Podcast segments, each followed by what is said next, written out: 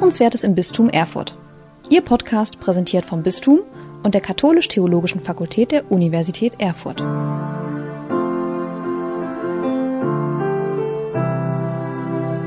Frauen in der Kirche. Das ist nicht nur auf dem synodalen Weg ein heißes Eisen. Heute möchte ich einmal in die Kirchengeschichte blicken und einige Schlaglichter werfen auf Frauen in einer Epoche, in der das Christentum eine vergleichsweise junge und neue Religion war. Es geht um heilige Frauen im frühen Christentum und in der Spätantike. Und wir werden Wüstenmüttern ebenso begegnen wie geweihten Diakoninnen. Mein Name ist Niklas Wagner. Ich leite das Katholische Forum im Land Thüringen und meine Gesprächspartnerin heute ist Claudia Riemestadt, Theologin, Religionswissenschaftlerin und Gemeindereferentin in der Pfarrei Herz Jesu Weimar. Herzlich willkommen, Frau Riemestadt. Hallo. Unsere Podcast-Episode ist überschrieben mit Heilige Frauen im frühen Christentum und in der Spätantike von Wüstenmüttern und geweihten Diakoninnen. Wie sind Sie denn auf dieses Thema gekommen? Ja, ich habe im Theologiestudium gemerkt, dass mich gerade diese erste Zeit des Christentums sehr fasziniert. Und da habe ich ein Stück weit auch Feuer gefangen für die alte Kirchengeschichte, für die Patristik und fand gerade so diese Anfänge sehr, sehr spannend, weil da eben vieles noch im Fluss war, vieles war noch nicht festgelegt. Und dann habe ich mich immer wieder gefragt, ähm, warum eigentlich diese Kirchenväter, warum das alles Männer waren, ob es keine Frauen gab in der damaligen Zeit, ob nur Männer Kirchengeschichte gestaltet haben. Und habe dann bei der näheren Beschäftigung mit den Themen gemerkt, dass doch hinter jedem Kirchenvater oder neben jedem Kirchenvater auch mindestens eine starke Frau stand. Und habe mich dann auch ein Stück weit gefragt, warum sind diese Frauen so unbekannt? Warum kennt man sie nicht, wenn sie doch so wichtig waren? Und habe dann eben auch in meiner Diplomarbeit mich mit diesem Thema beschäftigt, mit heiligen Frauen in der ähm, alten Kirchengeschichte, in der Spätantike. Und ich kann mich auch noch erinnern an das Gespräch mit meinem Professor damals, Professor Lehmanns, der dann so mit mir im Gespräch überlegt hat, ja, was für ein Thema wäre denn möglich? Man könnte was über heilige Frauen machen oder über heretische Frauen. Und so im Rückblick weiß ich, dass ich da ganz entsetzt war. Aber heute denke ich, das wäre auch ein spannendes Thema gewesen, sich mit Heresien zu befassen und warum Frauen denn gerade bei den Heretikern dabei waren. Genau. Vielleicht ist das ja eine Idee für eine weitere Podcast-Episode. Genau. Aber für heute bleiben wir mal bei den heiligen Frauen. Auch die Frage nach, danach, warum jetzt Frauen weniger bekannt sind vielleicht als Männer, die in diesem Zeitraum in der Kirche gewirkt haben, werden wir nochmal aufgreifen. Ähm, aber vielleicht nochmal zur zeitlichen Einordnung. Wir bewegen uns ja in der Spätantike. Wie müssen wir uns diese Zeit denn insgesamt so vorstellen? Ja, die Spätantike war eine Übergangszeit zwischen dem klassischen Altertum und dem Mittelalter. Und es war eine sehr, sehr dynamische Zeit, die geprägt war von zahlreichen Umbrüchen. Man sieht zum Beispiel im Jahr 325 hat Kaiser Konstantin die Hauptstadt Rom nach Konstantinopel verlegt und dieser Stadt dann gleich auch noch seinen Namen gegeben. Und es hat sich politisch ganz viel verändert. Es gab ähm, Migrationsbewegungen, die Völkerwanderung hat eingesetzt und sehr, sehr viel ähm, ja, Veränderung, Zerstörung und äh, ja, auch Probleme mit sich gebracht. Und das Christentum hat sich immer mehr ausgebreitet. Also gerade im dritten, vierten Jahrhundert wird es wirklich zu einer prägenden, bestimmenden Kraft und später dann eben auch zur ähm, Staatsreligion. Und was diese Zeit auch prägt, was wir an den Frauen auch äh, exemplarisch sehen werden, ist die ungleiche Verteilung von Reichtum. Es gab extrem reiche und extrem arme Menschen. Und das Christentum hat da auch einen Beitrag zum Ausgleich gebracht, eben auch zum Beispiel durch diese heiligen Frauen. Man kann sagen, dass, das, ähm, dass die Spätantike bis ins siebte Jahrhundert geht. Da gibt es in der Wissenschaft verschiedene Ansätze, aber aus religionswissenschaftlicher Sicht könnte man sagen, mit der Ausbreitung des Islam, mit der arabischen Expansion im siebten Jahrhundert endet die Spätantike. Und welchen Status hatten Frauen generell in der Spätantike?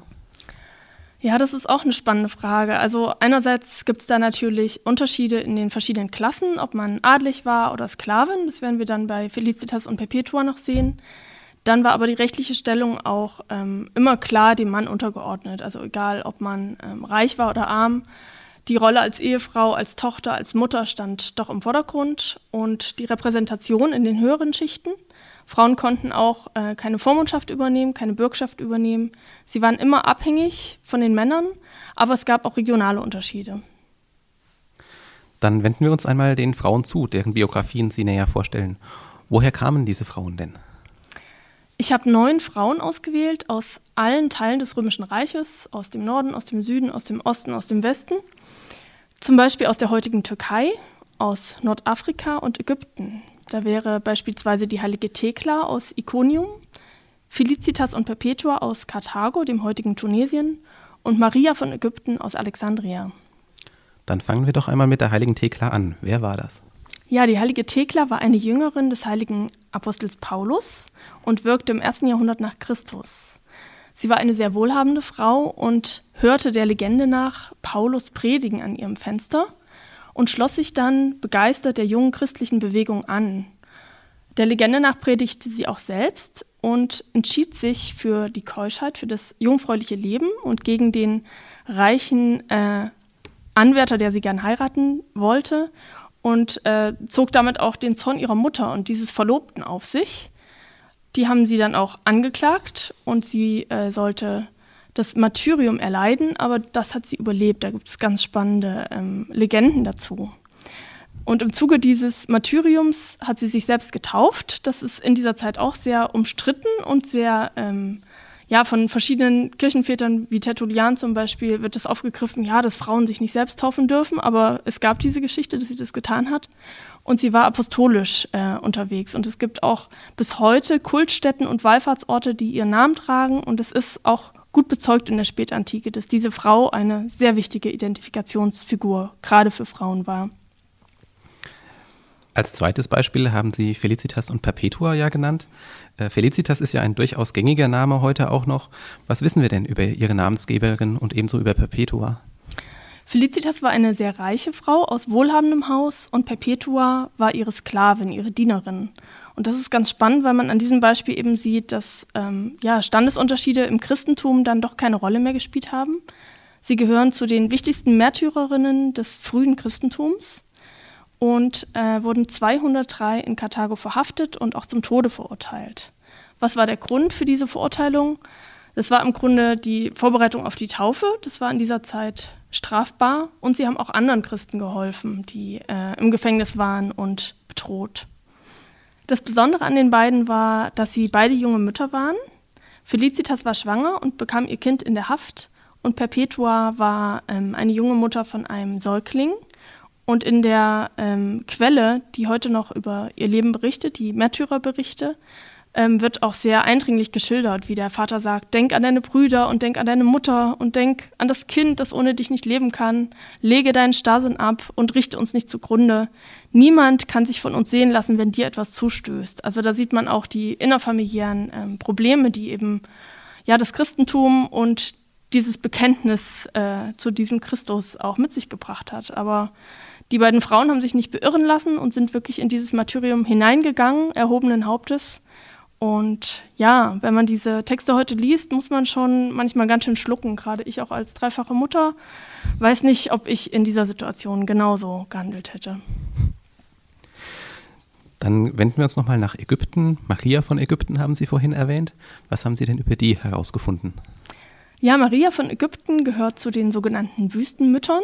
Viele wissen gar nicht, dass es die auch gab, dass es neben den Wüstenvätern auch Wüstenmütter gab. Ähm, der Legende nach war sie eine Prostituierte aus Alexandria und ähm, ja, änderte dann ihren Lebenswandel und ähm, die Begegnung mit der christlichen Botschaft führte bei ihr dazu, dass sie sich eben in die Wüste zurückzog, dass sie als Büßerin, als Fastende und Betende ähm, in der Wüste lebte. Und so wird sie auch bis heute noch auf Ikonen dargestellt, oft mit langen Haaren, die ihren Körper bedecken. Und das Interessante ist, dass sie auch oft mit Maria von Magdala assoziiert wird, so dieser Sünderinnen-Topos, dass die Frau als Sünderin dargestellt wird. Ähm, und was ich auch ganz spannend finde, ist, dass es bis heute in Ägypten, gerade bei den koptischen Christen, noch eine sehr lebendige Erinnerungskultur gibt. Und dass zum Beispiel auch kleine Mädchen dann Namen von diesen Wüstenmüttern tragen, beispielsweise eben Maria. Nach diesen Beispielen aus Nordafrika und der heutigen Türkei schließt sich für mich so ein bisschen die Frage an, welche heiligen Frauen gab es denn in den anderen Teilen des Römischen Reichs? Ja, es gab auch Frauen äh, natürlich in anderen Teilen, zum Beispiel in Italien. Da habe ich auch zwei Beispiele ausgewählt. Marcella und Melania, die beide aus reichem Elternhaus stammen. Dann beginnen wir doch einmal mit Melania. Was gibt es über sie zu sagen? Melania war eine Senatorentochter und eine der reichsten Frauen der damaligen Welt. Sie war verlobt mit einem Senatorensohn und durch diese Vermählung wäre Reichtum und Status und Einfluss nochmal potenziert worden. Aber sie entschied sich für ein christliches Leben und hatte früh schon den Wunsch nach Enthaltsamkeit. Ihr Mann war aber nicht so begeistert von diesem Wunsch und machte mit ihr aus, dass sie zumindest ein Kind haben sollten. Und nach diesem ersten Kind, nach der Geburt, war er einverstanden, dann äh, enthaltsam auch in der Ehe zu leben. Melania war aber so ja, extrem in ihrer Askese, also im Gebet, im Fasten und hat ganze Nächte durchgebetet und durchgefastet und hat dadurch das Kind verloren, hat aber diese ähm, Fehlgeburt als Zeichen Gottes gedeutet und ihren Ehemann dann davon überzeugt, ähm, enthaltsam zu leben und asketisch zu leben. Sie hat dann ihren, fast ihren ganzen Reichtum im Grunde verschenkt an die Armen, an die Bischöfe, um ähm, ja, sich da ähm, für Bedürftige einzusetzen und war eine sehr, sehr gebildete Frau. Aber wenn man auch da diesen Lebensbericht liest, da muss man schon manchmal ganz schön schlucken. Ist heute schwer zu vermitteln, denke ich. Zum Beispiel, dass sie durch ihr Fasten und äh, die Askese das Kind verloren hat, meinen Genau, Sie? beispielsweise das, aber dann gibt es auch so Ausschnitte, wo dann geschildert wird, wie sie gelebt hat, dass sie zum Beispiel ähm, in sehr, sehr einfachen Verhältnissen auf einem harten Boden geschlafen hat und dass aus ihren Bettsachen dann schon Würmer rauskrochen und solche Sachen. Also das ist schon, ja, harter Tobak. Dann wenden wir uns noch einmal Marcella zu. Wie sah denn Ihre Biografie aus? Ja, Marcella war eine Frau, die ebenfalls sehr, sehr gebildet war und äh, von vornehmer Herkunft. Sie ist besonders bekannt, weil sie einen Briefwechsel mit dem heiligen Hieronymus ähm, hatte und äh, zum Beispiel die biblischen Sprachen sehr gut beherrschte und dann immer wieder an Hieronymus auch ähm, Fragen stellte, wie denn diese oder jene Bibelstelle auszulegen sei. Sie blieb in der Nähe Roms und nahm auch ähm, weiterhin an repräsentativen Aufgaben teil und am gesellschaftlichen Leben in Rom. Sie bildete eine kleine Frauengemeinschaft mit anderen Gleichgesinnten, die sich zurückzogen von der Welt und spendete sehr, sehr viel Geld eben auch, das zum Beispiel durch den heiligen Hieronymus dann auch verteilt wurde für soziale Zwecke, für Wohltaten aller Art. Und sie hat auch ein sehr trauriges Ende, denn sie fiel im Jahr 410 dem Gotenansturm auf Rom äh, zum Opfer und ist dadurch ums Leben gekommen heute heiß diskutiert wird ja unter anderem auch die Weihe von Frauen. Und der Titel unserer Podcast-Episode verrät schon, dass es geweihte Diakoninnen gab. Welche Beispiele gibt es denn dafür? Ja, da habe ich zwei Frauen ausgewählt, die ziemlich bekannt sind, auch ähm, in diesem Diakoninnen-Diskurs. Einmal die heilige Olympias von Konstantinopel und andererseits die heilige Radegunde, die aus Thüringen stammt. Gehen wir zuerst einmal in die damalige Hauptstadt des Römischen Reichs nach Konstantinopel. Was können Sie uns denn über Olympias sagen? Olympias war eine Frau, die Äbtissin war und Hauptdiakonin in der Hauptstadt des Römischen Imperiums. Habe ich ja vorhin schon gesagt, dass das ähm, von Kaiser Konstantin gegründet wurde, diese Stadt. Sie war eine sehr einflussreiche Frau aus einer sehr, sehr vornehmen Familie, die auch äh, mit dem kaiserlichen Hof befreundet war und ebenfalls auch Senatorentochter wie die heilige Melania.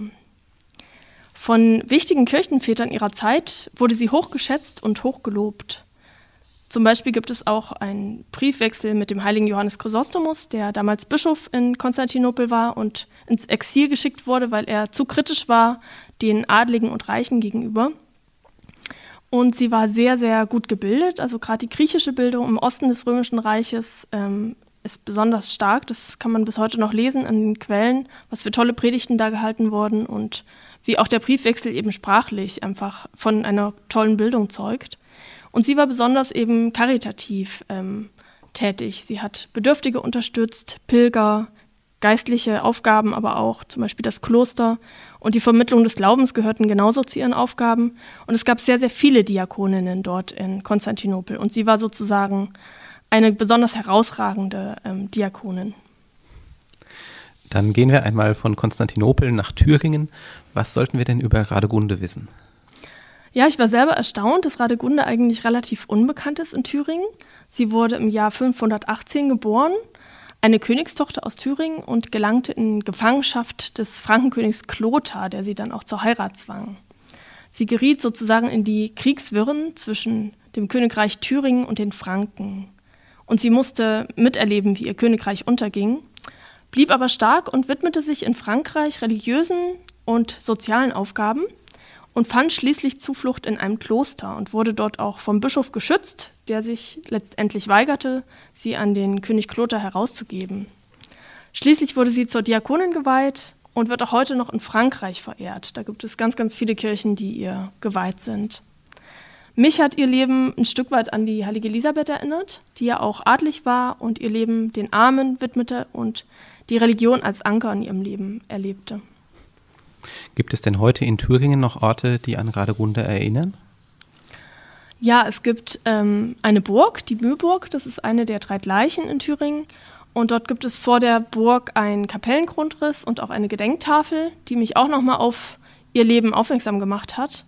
Und dann gibt es dort im Ort in Mühlberg eine Gedächtniskapelle seit 1978. Und seit 2009 gibt es dort auch eine Statue. Und ich habe auch herausgefunden, dass im Kloster Helfta auch an diese starke Frau erinnert wird. Jetzt haben Sie ja anfangs von neun Beispielen gesprochen, die Sie unseren Hörerinnen und Hörern näher bringen möchten. Sieben davon haben wir jetzt durch. Wer fehlt noch? Ja, das ist einerseits die heilige Makrina aus der heutigen Türkei, aus Kappadokien, und andererseits die heilige Nino, die Nationalheilige von Georgien.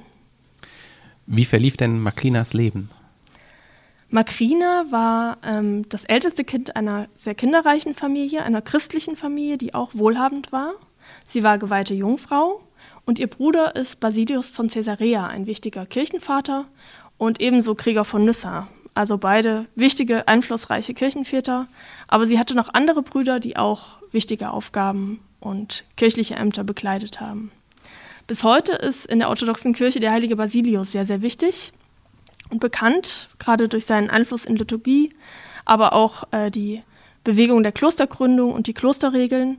Und wenn man die Lebensgeschichte der heiligen Makrina liest, sieht man eben, was für einen wichtigen ähm, Einfluss sie hatte. Also gerade auch auf ihre älteren Brüder, die sie dann auch immer wieder ermahnt hat, sich dem christlichen Leben zu widmen und sich nicht von anderen Dingen ablenken zu lassen. Sie entschied sich gegen die Ehe, und ähnlich wie die heilige Marcella ähm, zog sie sich mit anderen Jungfrauen zurück, auch mit den Dienerinnen, mit den Sklavinnen. Die haben dann quasi als gleichwertig gelebt, auch mit ihrer Mutter. Und auch ihr Lebensstil und diese Entscheidung für diesen Rückzug kann man als Vorläufer der Klosterkultur ansehen. Also da war sie auch mit anderen in Kontakt und diese Zeit, in der noch nicht so ganz klar war, wie kann das gelingen, ein gemeinschaftliches Leben äh, zurückgezogen, ja, hat sich da in dieser Zeit im Grunde auch erst entwickelt. Und dann gibt es eben einen äh, Text über die Seele und die Auferstehung, in der der jüngere Bruder Krieger von Nyssa ähm, mit ihr spricht. Und das ist eben auch sehr spannend, dass man da einen Text hat, wo eine Frau so eine prominente Rolle hat. Und wer war Nino? Nino war eine Heilerin. Sie heilte einerseits durch Gebet, aber andererseits war sie auch sehr kräuterkundig. Und dieses Wissen hat schließlich der Königin von Georgien das Leben gerettet und dadurch erlangte die heilige Nino Bekanntheit. Es gibt sehr viele Legenden, die ihr Leben umranken und sie wird in Georgien bis heute den Aposteln gleichgesetzt und gilt als Erleuchterin Georgiens. Jetzt haben Sie ja schon anfangs gesagt, Männer sind irgendwie tendenziell doch bekannter als Frauen. Woran liegt es denn aus Ihrer Sicht, dass diese Frauen vielleicht weniger bekannt sind als Männer aus dem gleichen Zeitraum? Ja, das ist auch eine Frage, die ich mir immer wieder gestellt habe. Natürlich liegt es an der Rezeption, also an der Weitergabe der Tradition. Das war Männersache. Ähm, genauso wie ja auch die Texte im Neuen und Alten Testament von Männern zusammengestellt wurden, haben auch Männer letztendlich äh, ein Stück weit in der Hand gehabt, wie die Tradition der Kirche und wie die Rezeption von diesen Frauen ähm, ja, vonstatten geht. Also Konzilien war natürlich auch Männersache.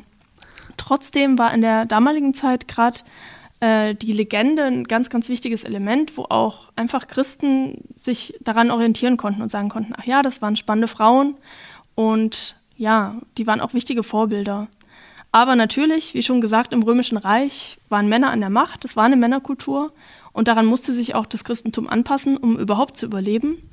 Männer waren in Ämtern und nicht Frauen. Und das hat sich ja bis heute auch gerade in der katholischen Kirche und in der orthodoxen Kirche durchgesetzt. Aber man kann eben auch sehen, dass es eine Regionalisierung gab, dass es eben auch Frauen gab, die in bestimmten Regionen mehr tun konnten als in anderen. Und ich habe manchmal den Eindruck, dass gerade ähm, die Apostel oder die Märtyrer, die männlich sind, ja universeller verehrt wurden und die Frauen eher regional. Das sieht man ja daran, dass eben auch Maria von Ägypten heute noch dort vor Ort bekannt ist und verehrt wird, aber bei uns zum Beispiel kaum gekannt wird. Aber wir kennen alle den heiligen Stephanus, wir kennen die Apostel. Und andererseits gibt es natürlich auch die Verschmelzung von, von Tradition. Das hatte ich ja vorhin auch äh, am Beispiel von Maria von Ägypten gesagt, dass eben Maria von Magdala zusammengeworfen wurde mit ihr, aber auch mit anderen Frauen, zum Beispiel aus dem Neuen Testament, dass man dann quasi so eine Frauenfigur als Sünderin hat, statt verschiedene Frauen als ja, Vorbilder anzubieten. Und ein anderer wichtiger Punkt ist natürlich die Verehrung der Gottesmutter Maria, die ganz, ganz viel verdrängt hat an anderen Frauen und dieser Marienkult kommt im Grunde auch erst relativ spät ins Christentum. Das hat mich damals auch überrascht, als ich mich mehr mit dem Thema beschäftigt habe. Dieser Marienkult kommt im Grunde besonders aus Ägypten, wo Maria dann die Göttin Isis ablöst, die auch immer wieder mit ihrem Sohn dargestellt wurde. Also die Bilder gleichen sich wirklich ähm, sehr stark, das ist sehr interessant. Gerade dieses Kind auf dem Schoß, die Verehrung dieser Mutter als Mutterrolle. Und da sind eben sehr, sehr viele andere Frauen einfach unter den Tisch gefallen. Das ist leider so. Also man sieht es bis heute, dass im Heiligen Kalender einfach mehr Männer als Frauen ähm, sich hervortun. Und gerade auch im Zweiten Vatikanischen Konzil und in der Zeit hat man immer wieder auch sozusagen in Anführungszeichen unhistorische Frauenfiguren aus dem Heiligen Kalender rausgeschmissen, weil man gesagt hat, ja, ob es die wirklich gab. Aber ich denke, die Verehrung dieser Frauen ist ja belegt. Und ja, man sollte diese Vorbildfunktion von Frauen nicht unterschätzen, denke ich. Was haben die vorgestellten heiligen Frauen denn gemeinsam? Was würden Sie da so sehen? Ja, das eine ist äh, vielleicht der Eigensinn. Also wenn man die Texte wirklich liest, ist man erstaunt, wie ähm, stark, willensstark diese Frauen waren. Die hatten wirklich ihre eigene Idee, was sie in ihrem Leben tun wollen. Sie haben sich gegen Widerstände durchgesetzt, auch gegen gesellschaftliche Vorgaben, also gerade die Ehe, die Verlobung dann ausgeschlagen, gesagt, nein, ich gehe im Notfall auch lieber in den Tod, als zu heiraten. Und äh, zum Beispiel die heilige Nino war eine geflohene Sklavin oder die heilige Maria von Ägypten eine Prostituierte. Und das zeigt eben auch, dass Frauen vom Rand und Frauen aus äh, ja, sozial schwachen Schichten trotzdem eine Chance hatten mit dieser neuen Religion. Und das finde ich sehr, sehr faszinierend, wenn man das sich genauer anschaut. Und andere waren reich und wohlhabend und haben aber ihr, ja, ihr Geld und ihren Status quasi geopfert oder den Armen zur Verfügung gestellt und ein ganz neues Leben gelebt. Und das verbindet letztendlich die Frauen in dieser Zeit, dass sie durch das Christentum neue Chancen, neue Wege in ihrem Leben gehen konnten. Und das ist, glaube ich, ein ganz wichtiger Punkt, den wir uns heute wieder ins Gedächtnis rufen sollten. Und worin sehen Sie die größten Unterschiede zwischen diesen heiligen Frauen? Ja, einerseits ist es sicherlich die soziale Herkunft und ihre Möglichkeiten, die sie eigentlich gehabt hätten. Sie hatten einen sehr unterschiedlichen Bildungsgrad und kamen aus unterschiedlichen Regionen, aus verschiedenen Teilen des Römischen Reiches. Aber andererseits, ja, hat sie der Glaube verbunden und eine gewisse Radikalität ihrer Lebensentwürfe. Welche Erkenntnis hat Sie denn bei Ihren Forschungen da am meisten überrascht? Ja, das ist schwer zu sagen. Also einmal sicherlich die Bandbreite und die Unbekanntheit dieser Frauen. Und wenn man einmal anfängt zu lesen, ist man eigentlich erstaunt, dass hinter jeder Figur sich eine neue Welt auftut. Also sowohl in diesen verschiedenen Regionen, mit denen man sich befassen kann, als auch die Familiengeschichte, die Frömmigkeitsgeschichte. Und ja, mich hat auch überrascht, dass gerade auch Professoren, wenn ich sie nach bestimmten Frauenfiguren gefragt habe, die überhaupt nicht kannten. Also selbst unter Theologen sind die meisten dieser Frauen wirklich nahezu unbekannt. Und das finde ich echt, ja, krass, das muss geändert werden. Dann äh, kommen wir doch nochmals zur Frage der Weihe. Äh, welche Rolle spielte denn jetzt die Weihe von Frauen in der Spätantike? Ja, wir haben von ähm, Diakoninnen gehört. Es gab aber auch die Witwen und Jungfrauen, gerade in der frühen Zeit des Christentums, auch noch vor der Spätantike. Und diese Frauen haben tatsächlich einen eigenen Stand gebildet und äh, eine sehr, sehr wichtige Rolle in der Ausbreitung und in der Konsolidierung des Christentums gespielt. Also ohne die kann man quasi das Christentum gar nicht verstehen und ja, die waren wichtige Säulen, ein wichtiges Fundament. Und dieser Stand der Witwen wurde aber immer mehr abgelöst vom Stand der Jungfrauen.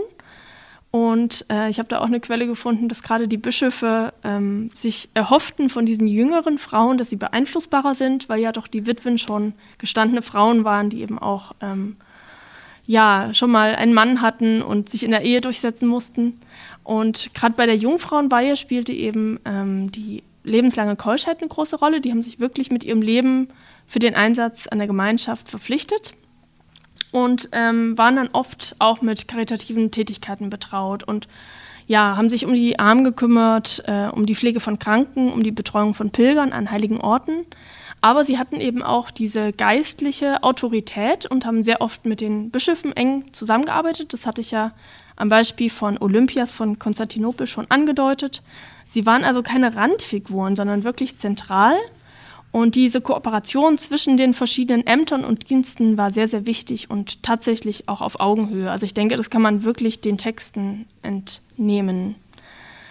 Und das andere ist eben die apostolische und missionarische Tätigkeit. Frauen haben sich oft auch mit Frauen befasst. Frauen können mit Frauen anders reden und haben da auch ähm, eine ganz, ganz wichtige Rolle gehabt. Einerseits in der gelebten Nächstenliebe, andererseits aber eben auch ja, in der Auseinandersetzung mit Frauen und der Seelsorge an Frauen.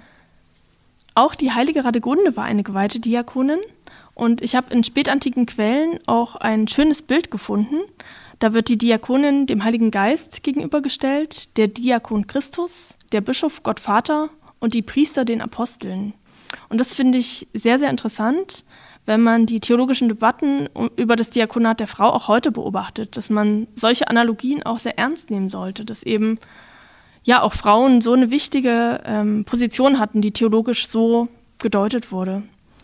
Und ich denke, das Diakonat hatte einen ganz eigenen Stellenwert und eine wichtige zentrale Bedeutung für die Struktur der Kirche.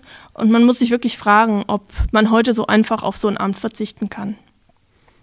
Also das ist auf jeden Fall eine spannende Erkenntnis für mich, dass der Trinität eben als entsprechende Figuren Bischof, Diakon und Diakonin zugeordnet werden und die Priester dann oft auch auf einer anderen Stufe verhandelt werden. Genau. Was haben denn diese und andere Frauen so im frühen Christentum bewirkt, wenn Sie da eine Bilanz ziehen wollen? Ja, das ist sicherlich schwer zu sagen, weil das eben auch sehr, sehr unterschiedlich war. Aber allein, dass diese Frauen ähm, ja in Texten immer noch heute zugänglich sind und sie Möglichkeiten hatten, die sie auch nutzten, das ist, denke ich, schon mal ein Punkt, der sehr, sehr wichtig ist. Sie waren einerseits in der Klosterbewegung aktiv und haben eine neue Unabhängigkeit, die diese neue Religion für sie äh, geboten hat, genutzt. Und sie waren und sind Vorbilder für Askese und Rückzug, aber sie waren auch wichtige Ratgeberinnen für die Menschen ihrer Zeit. Und sie haben neue Richtungen aufgezeigt, dass eben soziale Arbeit auch gerade für eine reiche Frau ein lohnendes und wichtiges ähm, Anliegen sein kann, dass man sein ganzes Leben wirklich der Gemeinschaft und ja, den Armen widmet, so wie es Christus ja eigentlich auch gesagt hat. Was ihr dem geringsten meiner Brüder getan habt, das habt ihr mir getan. Und da sieht man einfach, dass diese Frauen Aufbrüche gestartet haben und selber ja ein Leben gelebt haben, das voller Umbrüche war. Sie waren nicht ängstlich und sie haben wirklich Einfluss genommen. Sie waren keine Randfiguren, sie waren nicht untergeordnet in irgendeiner Weise, sondern sie nutzten ihre finanziellen Mittel, hatten dadurch natürlich auch äh, Macht aber sie nutzen auch ihre Talente, um die Botschaft zu verkünden. Und das haben sie in das Zentrum ihres Lebens gestellt und ihren Reichtum und ihr Wissen mit den Armen, mit den anderen geteilt. Ihr Leben im Grunde wirklich den Bedürftigen und der Nächstenliebe untergeordnet. Und dieser hohe Stellenwert ist, denke ich, was, was wir heute uns noch ja, als Vorbild immer wieder anschauen können. Nicht nur machen, nicht nur reden, sondern auch machen. Jetzt haben Sie gerade schon ein bisschen übergeleitet äh, zu der Frage, die Spätantike liegt ja jetzt schon ein Stück weit zurück. Ähm, was können wir denn heute noch von diesen Frauen mitnehmen? Was können wir von diesen Frauen lernen? Genau, also das ist auch eine Frage, die mir immer wieder entgegenkommt, die mir immer wieder gestellt wird. Warum soll man sich überhaupt mit der Geschichte befassen? Warum ist das überhaupt noch relevant für uns? Das ist doch alles vorbei. Wir müssen doch in der Gegenwart leben. Aber ich denke, dass wir uns gerade mit der Entstehungszeit des Christentums befassen sollten, als eben vieles noch im Fluss war und als ja, die Dinge noch sehr dynamisch waren. Und gerade in den ersten Jahrhunderten sind Frauen wirklich starke Vorbilder gewesen und von großer Bedeutung. Wir haben das gesehen innerhalb von der Familie bei der heiligen Makrina, aber eben auch regional in diesen Legenden. Und man darf wirklich nicht unterschätzen, ähm, was diese Legenden und diese Frauen für die Ausbreitung des Christentums für eine wichtige Rolle gespielt haben. Und gerade die äh, Kultstätten, die es heute noch gibt und die Heiligenverehrung sind einfach ein ganz, ganz wichtiges Element des frühen Christentums gewesen. Bis heute, denke ich, ist es wichtig zu sehen, dass ähm, Frauen einen Unterschied machen in der Welt und man kann nicht einfach die Hälfte der Menschheit so übergehen und sagen, ja, das ist nicht so wichtig, das ist nur eine Frau, obwohl es eigentlich fünf oder sechs waren und sie so zu einer Figur zusammenschmelzen. Denn gerade diese starken Frauen haben in schwierigen Zeiten Durchsetzungskraft gezeigt und den Willen, wirklich etwas zu verändern. Und ja, teilweise eben bis zum Tod. Und ich glaube, das ist wirklich wichtig, dass man sich das immer wieder klar macht, dass eben auch die Geschichte der Kirche eine gewachsene Geschichte ist, dass das 19. Jahrhundert nicht das Entscheidende ist, sondern dass dieser ganze Fluss, diese ganze Zeit ähm, ja dazugehört zu diesem ja, Kirche sein und Christ sein und gerade, dass die frohe Botschaft so im Zentrum war und die Nächstenliebe ist, glaube ich, etwas, wovon wir heute auch immer wieder neu lernen können. Vielleicht möchte sich jetzt nach dieser Podcast-Episode die eine Hörerin oder der andere Hörer näher informieren. Wo finden Interessierte denn weitere Informationen? Ja, man kann ähm, einerseits über die Weisheit der Wüstenmütter noch etwas lernen. Das, äh, da gibt es ein schönes Buch von Gabriele Ziegler. Dann gibt es im Internet auch natürlich Wikipedia, da kann man die einzelnen Frauen googeln oder das ökumenische Heiligenlexikon, das kann ich auch sehr empfehlen, www.heiligenlexikon.de. Für diejenigen, die ein bisschen tiefer in die Materie eintauchen wollen, kann ich empfehlen Maria Heine, die Spiritualität von Asketinnen, von den Wüstenmüttern zum städtischen Asketinnentum im östlichen Mittelmeerraum und in Rom vom 3. bis zum 5. Jahrhundert. Und dann gibt es auch von Eva Maria Sinek ein sehr spannendes Buch über heilige Frauen der frühen Christenheit zu den Frauenbildern in hagiografischen Texten des christlichen Ostens. Und wer möchte, kann gern auch mich kontaktieren, entweder auf der ähm, Webseite der Gemeinde in Weimar. Meine E-Mail-Adresse lautet c.riemestad.herzjesu-weimar.de oder gern auch auf meinem Blog weiterdenken-mit-claudia.blogspot.de. Diese Daten werden wir auch in den Fußnoten zu der Podcast-Episode packen, sodass Sie, die Hörerinnen und Hörer, die da auf jeden Fall nochmal nachlesen können. Ganz herzlichen Dank, Frau Riemestad, für dieses Gespräch. Sehr gerne. Sie hörten Hörenswertes im Bistum Erfurt. Ihr Podcast präsentiert vom Bistum und der Katholisch-Theologischen Fakultät der Universität Erfurt.